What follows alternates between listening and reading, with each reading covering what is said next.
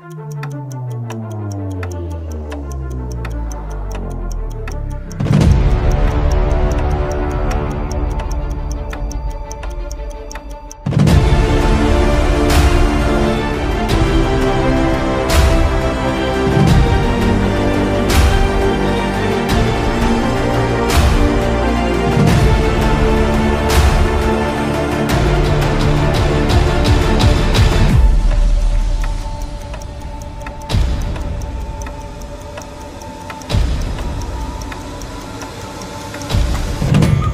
Olá, minha amiga, olá, meu amigo, como é que vocês estão? Bem-vindos a um dos últimos episódios do estudo de obras póstumas. Mas calma, último significa últimos 10, porque nós vamos entrar numa nestes últimos episódios em praticamente os últimos textos conhecidos de Kardec, chamado Constituição do Espiritismo, e hoje nós vamos estudar a exposição dos motivos e considerações preliminares. Vamos então para o texto de hoje, lá, Constituição do Espiritismo, para saber do que se trata. Bora!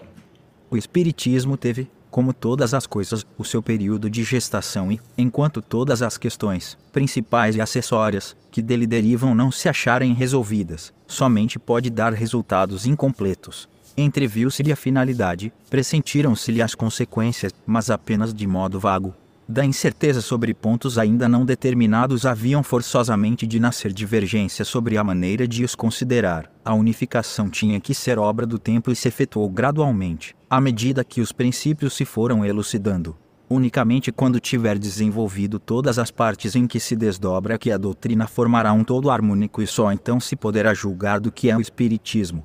Enquanto ele não passava de uma opinião filosófica, não podia contar, da parte de seus adeptos, senão com a simpatia natural que a comunhão de ideias produz, nenhum laço sério podia existir entre eles, por falta de um programa claramente traçado. Esta, evidentemente, a causa fundamental da débil coesão e da instabilidade dos grupos e sociedades que logo se formaram.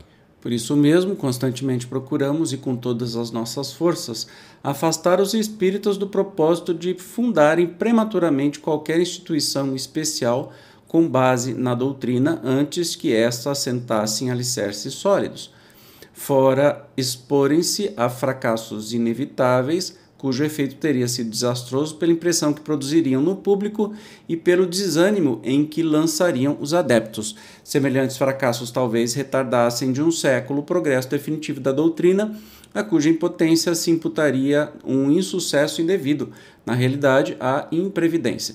Por não saberem esperar a fim de chegar no momento exato, os muito apressados e os impacientes em todos os tempos hão comprometido as melhores causas. Então a gente começa a entender que, sabiamente, eram conselhos que o próprio Kardec estava dando o, como que tinha que ser é, a doutrina espírita, como deveria ser organizada e tudo mais. Mas vamos continuar estudando esse texto.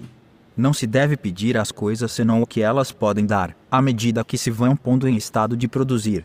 Não se pode exigir de uma criança cedilha maiúsculo ao que se pode esperar de um adulto, nem de uma árvore que acaba de ser plantada o que ela dará quando estiver em toda a sua pujança. O Espiritismo, em via de elaboração, somente resultados individuais podia dar, os resultados coletivos e gerais serão fruto do Espiritismo completo, que sucessivamente se desenvolverá, se bem não haja ele dito ainda a sua última palavra sobre todos os pontos, aproxima-se do seu complemento e soou a hora de se lhe oferecer uma base forte e durável, suscetível, contudo, de receber todos os desenvolvimentos que as circunstâncias ulteriores comportem e que ofereça toda a segurança aos que inquiram quem lhe tomará as rédeas, depois daquele que lhe dirigiu os primeiros passos. A doutrina é, sem dúvida, imperecível, porque repousa nas leis da natureza e porque, melhor do que qualquer outra, corresponde às legítimas aspirações dos homens. Entretanto, a sua difusão e a sua instalação definitiva podem ser adiantadas ou retardadas por circunstâncias várias, algumas das quais subordinadas à marcha geral das coisas, outras inerentes à própria doutrina,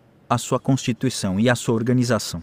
Conquanto a questão de substância seja preponderante em tudo e acabe sempre por prevalecer, a questão de forma tem aqui importância capital, poderia mesmo sobrepujar momentaneamente e suscitar embaraços e atrasos, conforme a maneira por que fosse resolvida. Houvéramos, pois, feito coisa incompleta e deixado grandes dificuldades para o futuro, se não prevíssemos as que podem surgir. Com o intuito de evitá-las foi que elaboramos um plano de organização, pondo em jogo a experiência do passado, a fim de evitar os escolhos contra que se chocaram a maioria das doutrinas que apareceram no mundo. Olha que interessante. Então, Kardec é, termina esse texto dizendo assim: O plano aqui exposto concebemos-lo a longo tempo, porque sempre nos preocupamos com o futuro do Espiritismo, fazemos-lo pressentir em diversas ocasiões, vagamente é certo, mas o bastante para mostrar que não é esta hoje uma concepção nova e que, trabalhando na parte teórica da obra, não nos descuidávamos do lado prático. Então, o tempo todo ele estava preocupado como é que todo este conteúdo ia ser disseminado e o que as pessoas entenderiam. Genial, né? Kardec pensava em tudo. Como, por exemplo, ele pensava no que, que ia acontecer sobre os cismas. Se ia ter divisão no Espiritismo. Ele sabia das coisas. E é isso que a gente vai estudar no próximo episódio que eu te espero. Como sempre, obrigado pela sua presença e até lá. Tchau.